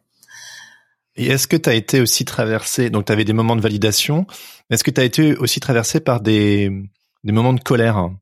Et si oui, c'était quoi ce qui te mettait en colère? Parce que je pense que c'est un sentiment euh, tout à fait normal également. C'est une ah sorte de processus de deuil quelque part, de vivre une, une déconversion et c'est pas simple. Mm-hmm. Effectivement. Euh, la colère, bonne question. J'ai été... Je pense que j'ai vécu une certaine colère, mais ça m'a pris vraiment du temps avant de la toucher, moi, cette colère-là. Même, tu sais, après, je suis allée en thérapie avec une psychologue euh, non croyante. Puis tout le monde, en fait, la psychologue, ma communauté de recherche, me disait mais pourquoi tu justifies encore tes pasteurs? Parce que je leur disais ouais mais je comprends pourquoi ils m'écrivent des courriels je comprends pourquoi ils font telle chose je comprends leur façon de penser mais pourquoi tu les justifies encore? Tu sais ce qu'ils ont fait c'est ce qu'ils font parce que là on est on n'est pas entré dans, dans les détails de, de ce qui s'est passé avec ma communauté mais je veux dire les courriels qu'on t'envoie là ben c'est ah, violent ah c'est ça exactement, c'est violent. Mais moi je dis ouais mais je comprends. Tu fait avant de toucher la colère, ça m'a vraiment pris du temps. Je pense que j'ai plus touché, hmm, et je saurais pas quel mot mettre là-dessus, mais une envie de vomir. l'envie de vomir, euh, le trop plein. Quand je, je, tentais, au milieu de ma déconversion, je tentais de retourner à l'église parce que je voulais pas. En fait, je voulais pas me déconvertir. Tu sais, je, je voulais pas sortir de l'église. Je, je, je, j'avais seulement besoin de me retrouver, mais j'avais pas envie de perdre ma croyance en Dieu. Fait que, tu sais, pendant un certain temps, j'essayais d'aller à l'église de temps en temps, euh, de lire un livre chrétien ou, tu sais, de, me reconnecter à ça. Mais ça me donnait vraiment envie de vomir, comme si j'avais eu un trop plein, puis que ça me convenait plus du tout. C'est comme quand tu retournes sur les lieux, du... enfin c'est un peu fort ce que je vais dire, mais un peu les lieux du crime, quoi. T'as des du stress post-traumatique en fait. Tu te dis genre je je dois partir d'ici parce que ça réactive tous tes boutons. Oh oui, oh oui, mais oui, mais oui, effectivement. Puis quand tu parles de, de colère, effectivement, ça fait partie des, des émotions très normales, tu sais, le, la colère, la tristesse, euh, le deuil, la perte de sens, euh, le, ouais, la, la perte complète de repères, là, ça fait partie de la déconversion. Puis c'est extrêmement normal. On peut être en colère contre nos parents. Tu pour ceux qui ont grandi là-dedans, on peut être en colère contre nos parents de nous avoir euh, élevés là-dedans, contre nos pasteurs. Euh, je me souviens en fait d'avoir vécu un certain, ah c'est ça peut-être dégoût, hein. Tantôt c'est peut-être le mot que je cherchais, un sentiment de dégoût, de colère, euh, ouais, de colère, peut-être d'injustice même. Tu sais, de, je me souviens de m'être dit, moi ce que je veux c'est la vérité. Mais hmm. dans le fond, nos pasteurs là, ben, ils nous ont enseigné leur vérité, mais c'est pas nécessairement la vérité. Qu'est-ce que la vérité? Oui, ben, c'est une grande question. Exactement. Puis là, je me, je, suis entrée dans cette espèce de de quête là, de, de finalement la vérité. On a tous nos bulles de vérité. Si je suis agnostique, je pense que j'ai ma vérité. Puis si je suis musulmane aussi, je pense que j'ai ma vérité. Puis athée, je pense que j'ai ma vérité. Euh, chrétien, je pense que j'ai ma vérité. Et finalement, ben moi j'en suis venue éventuellement à me dire, je vais cesser de chercher la vérité avec un grand V, mais je vais chercher ce qui sonne juste pour moi. Et euh, sonner juste, là, je parle littéralement au niveau musical. Hein. Tu une pièce peut sonner juste pour toi, mais on n'entend pas tous exactement de la, de la même façon. Ouais. Donc, euh, ça va sonner juste pour moi. Peut-être que ça ne sonnera pas juste pour toi, mais aujourd'hui, je ne peux plus affirmer que j'ai la vérité. Et je, je ne suis plus. en quête de vérité non plus. Je suis en, en quête de justesse, puis de sentir que je suis alignée avec quelque chose qui fait sens pour moi. Ouais. Moi, je sais que souvent, je parle du fait de euh, suivre son fil d'Ariane. Et oh. là où il y a de la vie, de continuer à tirer sur ce fil, parce que tant qu'il y a de la vie, euh, ben c'est une belle chose. C'est voilà, je quitte la vérité avec un grand V pour poursuivre la vie avec un grand V. Oui. Et euh, et ça fait tellement du bien en fait. Et c'est marrant parce que quelque chose qui m'a tiré en, en, en lisant ton livre qui est intitulé Déconversion justement et puis mon, mon podcast il est consacré à la, à la déconstruction religieuse c'est marrant parce que en lisant ton livre moi aussi, dans mon cheminement, pour diverses raisons, et à un, moment donné, je me suis demandé si j'étais toujours chrétien. Euh, et euh, voilà, j'ai un petit peu tout lâché. Et euh, aujourd'hui, après avoir fait une sorte de, de cheminement personnel, aussi d'avoir été un peu voir ailleurs, de voir un petit peu les autres euh, manière de pouvoir voir les choses, aussi de, de m'être ouvert à d'autres conceptions euh, de la spiritualité en dehors du christianisme. Alors, euh, j'ai pas eu le temps de vraiment. je sais que toi, tu as un peu exploré le bouddhisme. J'ai pas eu l'occasion de vraiment explorer plus en profondeur d'autres traditions, mais en tout cas intellectuellement, j'ai pu m'y ouvrir. justement, pu me considérer comme le seul détendeur de la vérité, vu que de toute façon j'avais un problème avec ça de toute façon. Et de voir la beauté de la, de la diversité de la richesse des diverses spiritualités des diverses traditions etc mais il y a eu un moment donné où j'étais genre bon je je, je sais plus où j'en suis c'était ok. Puis petit à petit j'ai j'ai pu un peu me réconcilier avec une certaine forme de spiritualité chrétienne. Hmm. mais quand je lis en fait ta définition de déconversion dans ton livre, bah en fait, je coche toutes les cases tu vois. Et du coup, je suis un peu genre, en fait, est-ce que je suis... parce que pour moi la, déconstruction, tu vois, c'est un mouvement perpétuel, c'est un mouvement de, mhm. c'est la vie quelque part, c'est la remise en question, c'est mhm. c'est être en déséquilibre et puis en équilibre. Si c'est un, tu, tu lèves un pied, tu proposes l'autre, tu vois, tu es en mouvement quoi. Là où il y a de la vie, il y a du bordel et, là, et ça fait du bien quoi, tu vois. Et euh, j'aime toujours, euh, je suis toujours touché par la figure de Jésus. Est-ce que ça fait de moi un chrétien? Parce qu'il y a plein de personnes qui sont qui se considèrent pas comme chrétiennes, qui ont un respect pour Jésus, qui sont touchées par son message. Et aujourd'hui, voilà, j'ai plus vraiment de de conviction euh, hmm. euh, sur certaines. Je suis juste euh, inspiré, voilà. Euh, je me porte bien mieux comme ça. Je me sens même, enfin, je me sens beaucoup plus aligné avec moi-même, même si on, on tend vers, on n'est jamais vraiment aligné, mais je me sens même peut-être plus proche du Christ parce que je me considère plus comme un un pharisien qui sait tout et qui a tout compris, tu vois, je suis un petit peu en mhm. mode ben non, j'ai j'ai besoin de quelque part euh, de du Christ, ouais, dans dans ma faillibilité, mais mhm. mais mais voilà, je quand je, je lisais, j'étais genre est-ce que est-ce que c'est le bon garçon en moi qui résiste à cette radicalité, tu vois, de se dire en mhm. fait euh, euh, le sujet m'intéresse toujours, mais peut-être que je suis plus foncièrement chrétien Ou est-ce que en moi, en tout cas c'est comme ça que je l'ai formulé jusqu'à maintenant, c'est une forme de protestation qu'on peut être chrétien sans être fondamentaliste, tu vois. Du coup, je sais pas, je t'envoie ça comme ça, mais euh, qu'est-ce que t'en dis toi? Ben, je trouve ça super intéressant. En fait, tu sais, je, je me disais, je pense que, ben, je pense que ce serait plus difficile pour toi aujourd'hui de trouver une réelle communauté d'appartenance si ce qu'on cherche, c'est des gens qui pensent exactement comme nous. Oui, oui. Euh, par contre, je pense qu'il y a beaucoup de gens euh, aujourd'hui qui se sont... Euh, ouais, c'est une bonne question. Là, je, je réfléchis entre déconvertis, déconstruits, euh, en tout cas qui sont qui ont fait exploser le cadre. Ouais, c'est ça. Et qui gardent quand même euh, une spiritualité à saveur chrétienne, hein, très vivante et pour plusieurs même euh, très proches de, de, christianisme plus traditionnel, mais euh, c'est ça, qui ont quand même fait exploser le cadre. Donc je pense que je pense que ça se fait tout à fait de déconstruire, puis de garder quand même euh, une certaine croyance, puis d'être de trouver Jésus comme étant un personnage très inspirant avec une philosophie qui a quand même révolutionné le monde de son époque. Je pense que Ouais, ça se fait tout à fait. Dans mon cas, euh, ça a été quand même difficile à conserver. Comme je, je conserve toujours moi aussi là une admiration pour Jésus. D'ailleurs, je me suis fait, euh, ben ça c'était plus proche de ma déconversion, mais à peu près un an après avoir quitté euh, l'Église, je me suis fait tatouer une croix.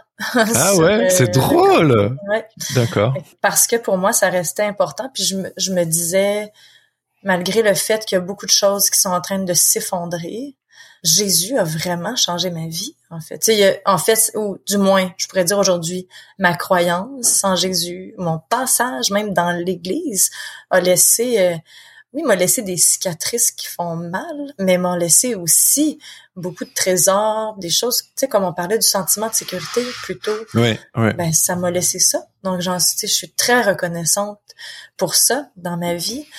Et euh, ouais, pour moi, c'est important de me rappeler de cette période-là de ma vie où euh, Jésus, sa mort, sa résurrection, sa vie, tout ça ont été euh, très, très importantes.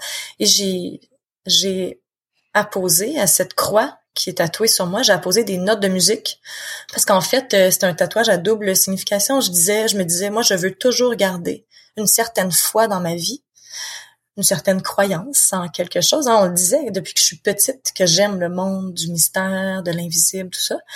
Et je me disais aussi, je veux garder de la musique dans ma vie. J'ai été musicienne, j'ai arrêté pendant des années, entre autres au décès de mon père, j'ai arrêté de jouer de la musique. Puis je suis revenue plus tard à ça, puis je me disais, ouais, c'est important pour moi de garder une certaine musique dans ma vie, que ce soit à travers jouer un instrument, écouter de la musique, danser, tout ça, donc garder de la musique. Et en même temps, d'avoir la croix et la musique ensemble, c'était pour me rappeler d'aller voir la musique derrière la loi, d'aller voir ce qui est vivant, ce qui bouge, euh, derrière l'espèce de rigidité hmm. qu'on voit dans euh, les religions en, général. Puis je pense qu'on est très capable. Puis quand j'écoutais l'entrevue que tu as fait avec euh, Marion, qui parle du livre de Job, je vois une fois, je sais pas si je peux dire foi, mais en tout cas, je vais oser dire ce mot-là, une foi euh, vivante, euh, musicale, tu sais, euh, hmm. qui, qui, qui flotte, pas flottante, mais qui est ouverte, qui sort du cadre. Quand je parle avec Marc-Henri aussi, Sandos, même chose. Ah On voit une foi qui est très, très vivante, très éclatée. C'est fluide. on pourrait, oui, on pourrait en nommer plusieurs, des gens qui aujourd'hui encore sont des, des modèles et qui ont une, une relation avec le divin, avec euh, ce qui est plus grand que soi, mais qui est, comme tu dis, très fluide. Mm. Ouais. Est-ce qu'on peut aussi adresser la...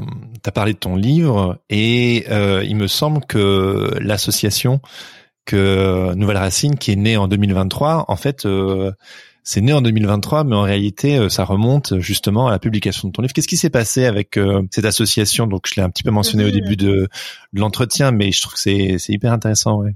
Mhm. oui, ben, complètement euh, inattendu. Hein. C'était pas du tout un projet de vie pour moi de, de partir une association pour les gens qui quittent ou qui perdent la foi en fait. mais ce qui s'est passé, c'est que avec la rédaction de mon mémoire, plusieurs personnes, je croisais plusieurs personnes qui me demandaient, mais est-ce que tu peux m'expliquer ton histoire? Tu raconte-moi ce qui s'est passé. Autant des chrétiens qui m'avaient connu quand j'étais chrétienne.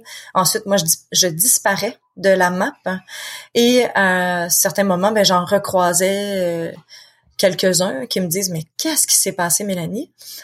Donc, autant des chrétiens qui étaient curieux de mon histoire que des non-croyants, des gens qui avaient jamais été dans l'église, qui m'ont jamais connue chrétienne. Puis là, ben, je commence à danser du swing avec des gens, je commence à devenir amie et qui me disent, tu as déjà été missionnaire? Mais tu voyons, c'est pas la Mélanie que je connais du tout. Raconte-moi ton histoire. Donc, euh, j'ai décidé de, de prendre euh, mon mémoire de maîtrise que j'ai j'ai dépouillé de tous les chapitres plus universitaires, euh, plus formels, et j'ai j'ai mis vraiment mon histoire en mots, en parlant de de mon cheminement de conversion, ensuite ce que ça m'a amené d'être dans l'Église, pour, ensuite le parler de qu'est-ce qui a amené ma foi à, à s'effriter. J'ai publié ça pour me, tu sais, en me disant, ben au moins les gens qui veulent en savoir plus sur mon histoire vont avoir accès. Et moi-même, quand j'ai perdu la foi, je trouvais qu'il y avait pas beaucoup de ressources. Il y avait pas beaucoup de d'autres histoires, c'est ça, en français, de gens qui quittent la foi ou qui perdent la foi, tout ça. Donc, euh, je me suis dit, ben ça va faire comme un livre de plus sur le marché. Et la publication de ce livre-là, j'écrivais aussi là, euh, en parallèle sur euh, mon site web, sur mon blog. Ça fait qu'il y a des gens qui ont commencé à, venir vers moi. Puis là, ben, à mener, euh, tu sais, deux, trois personnes, c'est bien, mais quand on atteint le 7, 8, 10 personnes, là, ça a commencé à me questionner. Puis je me suis dit, je pense que on vit tous de la solitude, donc il me semble que ça serait bien qu'on soit en contact les uns avec les autres. Donc j'ai ouvert un groupe Facebook qui est ouvert. Euh, en fait, il est privé, mais il est ouvert à tous ceux qui traversent une déconstruction. Hein. C'est ouvert autant à des croyants qui questionnent sérieusement leur foi puis qui ont besoin d'un un espace d'expression, oui, oui. que à des gens qui sont rendus, là, je vais aller à l'autre extrême, qui sont rendus athées, tu sais, qui vivent beaucoup de colère face à leur passage, tout ça, et qui ont aussi besoin d'un espace d'expression, de, tu sais, de se retrouver en fait avec des gens qui, qui traversent des questionnements face à leur foi. Donc, c'est un groupe qui s'appelle Déconversion, Déconversion et perte de foi sur Facebook. Puis au début, honnêtement, euh, je t'avoue que ça me tentait pas du tout de partir une communauté Facebook parce que je suis pas très très réseaux sociaux. J'ai pas envie de gérer des réseaux sociaux. Et euh, je me suis dit, ben j'espère que ça va être un groupe qui va se gérer de façon organique et seul. Et c'est vraiment ce que c'est aujourd'hui. C'est un groupe qui assez actif en termes d'échanges, très, très, très bienveillant et qui se gère seul. Avec les années qui ont passé, ben, le groupe a commencé à, grossir. Et moi, j'ai commencé à offrir des fins de semaine euh, très informelles. Donc, ça fait sept ans que je fais ça à peu près. Je loue un chalet, euh, et là, j'invite les gens à se joindre à moi, des gens qui ont vécu une déconstruction, une déconversion.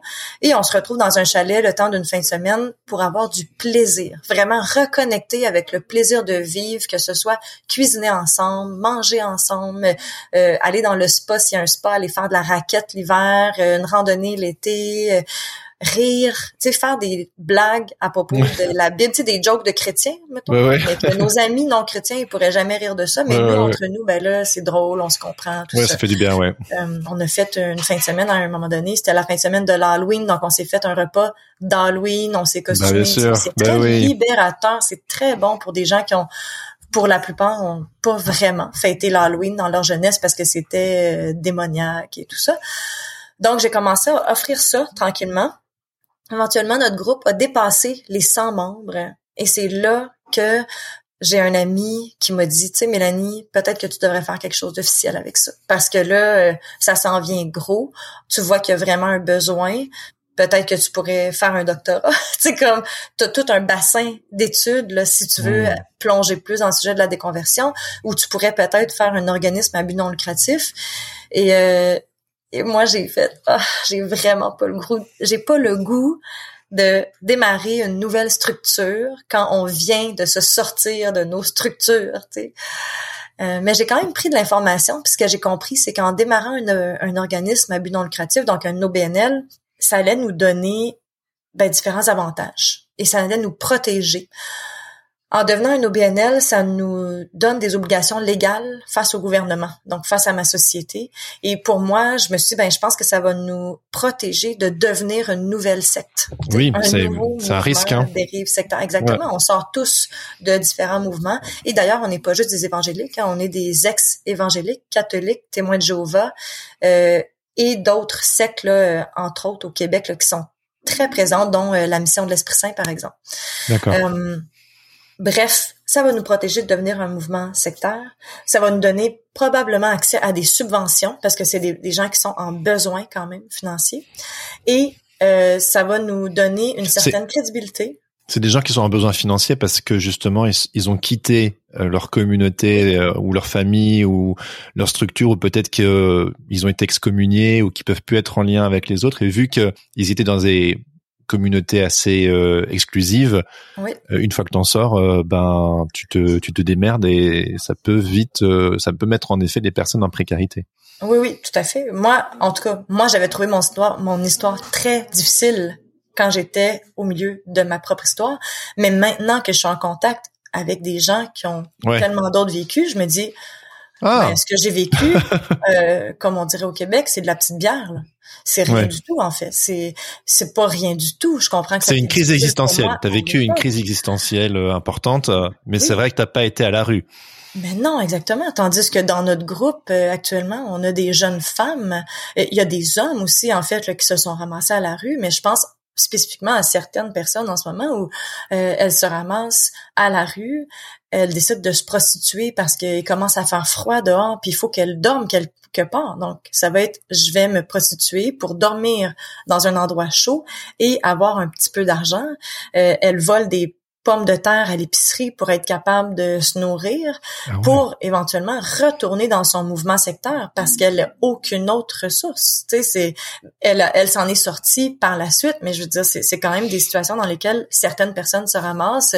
Une autre, euh, ben, d'autres femmes là, qui sortent de la mission de l'Esprit Saint, où c'est une secte au Québec. Je sais pas si ça existe en France, mais ici, euh, les, les, les garçons sont envoyés à l'école, mais en général, les filles ne sont pas envoyées à l'école, sont encouragées à devenir des femmes à la maison, servir leur mari, etc. On a l'impression de retourner 100 ans en arrière, et même plus. Et elles se font marier à partir de l'âge de 14 ans, plus autour de 16 à 18 ans, mais elles se font marier très jeunes. Et dès qu'on est marié, vous commencez à avoir des enfants. Donc, une jeune femme de 22 ans peut quitter la secte avec trois enfants à charge. Wow.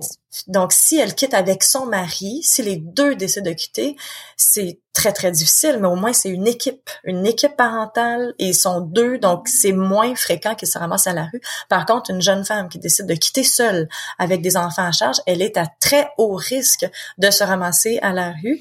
Et dans cette euh, secte-là, ben, c'est les hommes qui gèrent l'argent. Donc, les jeunes femmes dans notre groupe actuellement me disent, nous, on avait, quand on est sorti, on n'avait aucune idée de comment gérer de l'argent. On n'a on n'a jamais eu de compte en banque, on n'a jamais fait de l'argent, on n'a jamais eu d'emploi, on n'est jamais allé à l'école.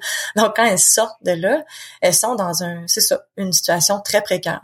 Ah oui, Donc, si je reviens justement à pourquoi fonder un OBNL, ben, en, c'est en me disant, je croise les doigts qu'éventuellement, là, on est très naissant, on n'a pas encore de, de subventions, mais je souhaite qu'éventuellement, on aura accès à des subventions, à des ressources pour aider ces gens-là qui sont en, en situation de précarité financière. Et, euh, et votre mission, votre mission et les activités de, de oui. l'association, c'est quoi? Fait que notre mission, c'est d'offrir du soutien aux adultes qui doutent ou qui désirent quitter le milieu religieux dans lequel ils évoluent peu importe le milieu religieux duquel ils viennent.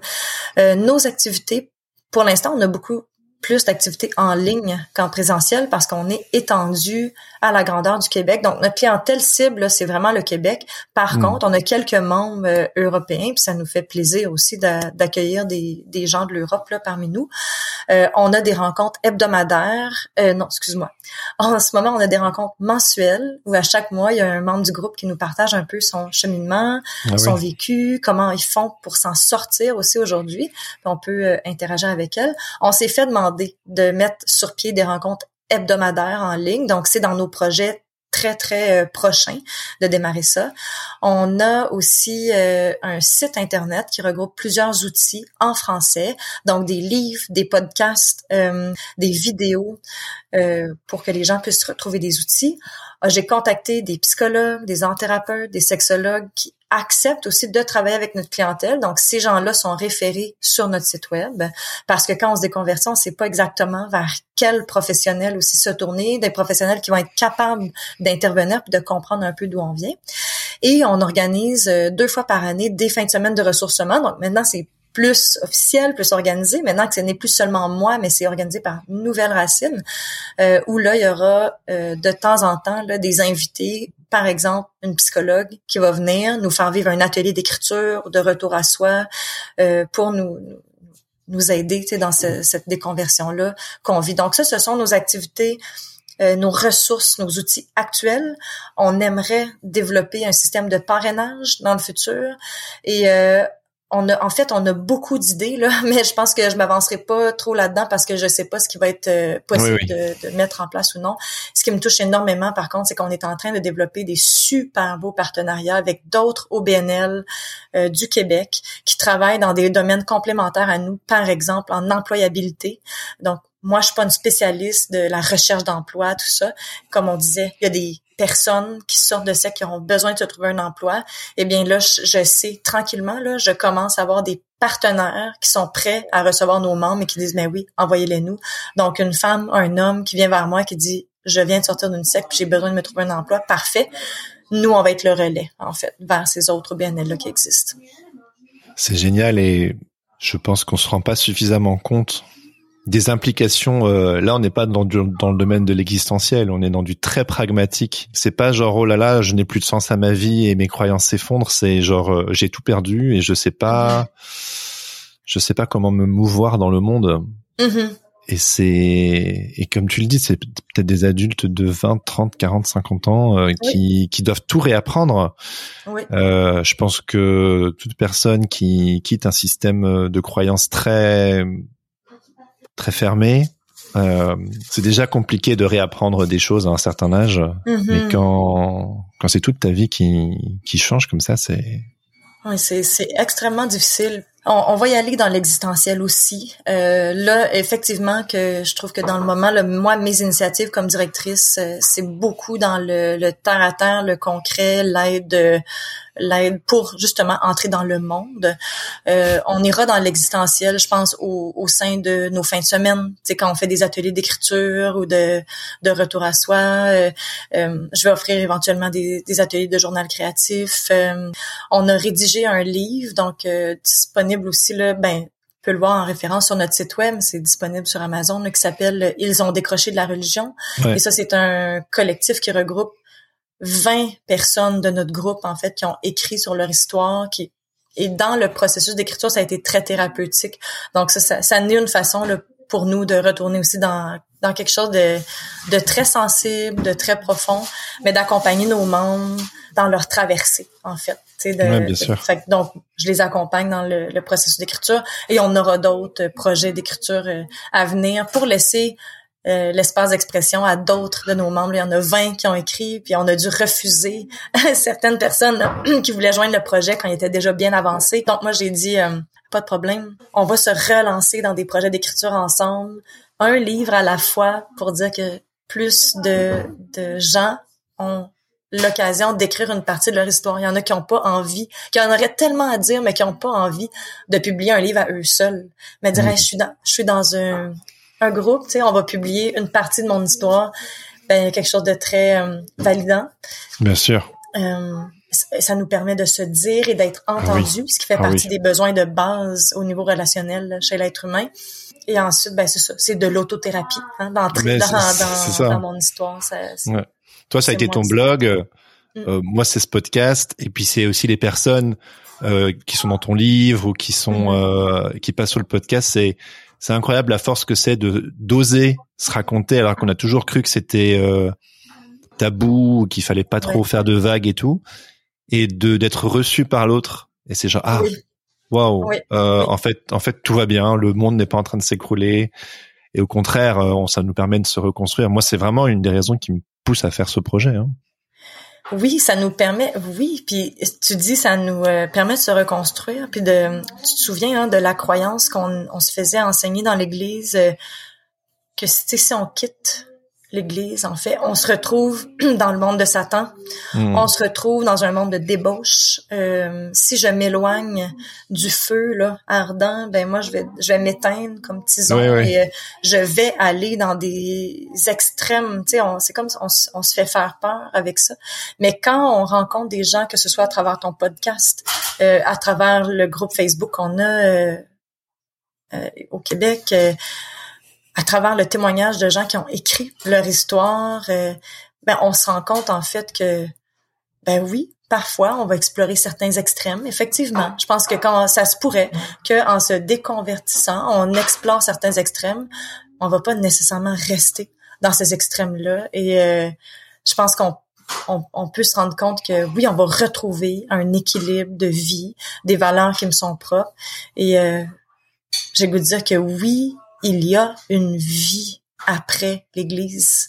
Il y a une belle vie après l'Église, une vie qui peut être riche de sens, une vie où euh, on peut garder la foi, on peut garder une certaine foi, du moins une foi qui nous ressemble, et on se ramassera pas nécessairement dans un monde de, de débauche. Donc, pour moi, c'est important de créer encore plus de ressources, encore plus de témoignages, de se mettre au monde, d'arriver dans le monde, de dire, oui, on se met au monde pour les prochains qui vont peut-être douter, qui vont trouver ça extrêmement difficile, mais qui, je l'espère, vont se rendre compte qu'ils ne sont pas seuls là-dedans et qu'il y a une vie après l'Église. Je n'aurais pas pu mieux terminer cet entretien qu'avec ce que tu viens de dire. Merci Mélanie pour euh, pour tes paroles, merci pour ton histoire, merci d'avoir pris le temps de te raconter comme ça à mon micro.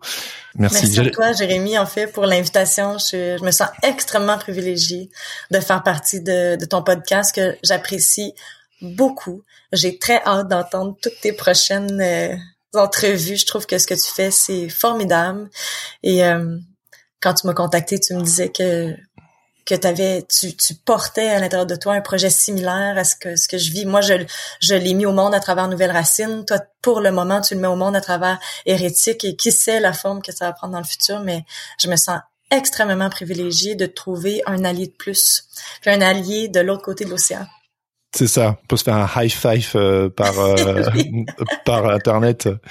Bah oui, non mais plaisir partagé. Euh, puis je suis je suis content aussi de pouvoir faire un un lien avec le Québec en fait parce que c'est la francophonie également. Tout à et comme fait. et comme tu le disais euh, euh, dans l'entretien, il y a, y a peu il existait il existe peu de choses en français en fait sur le sujet et je Mhm. pense que c'est un moteur qu'on a en commun de se dire euh, zut quoi. Il existe tellement de choses en Mhm. anglais mais il existe peu de choses en français.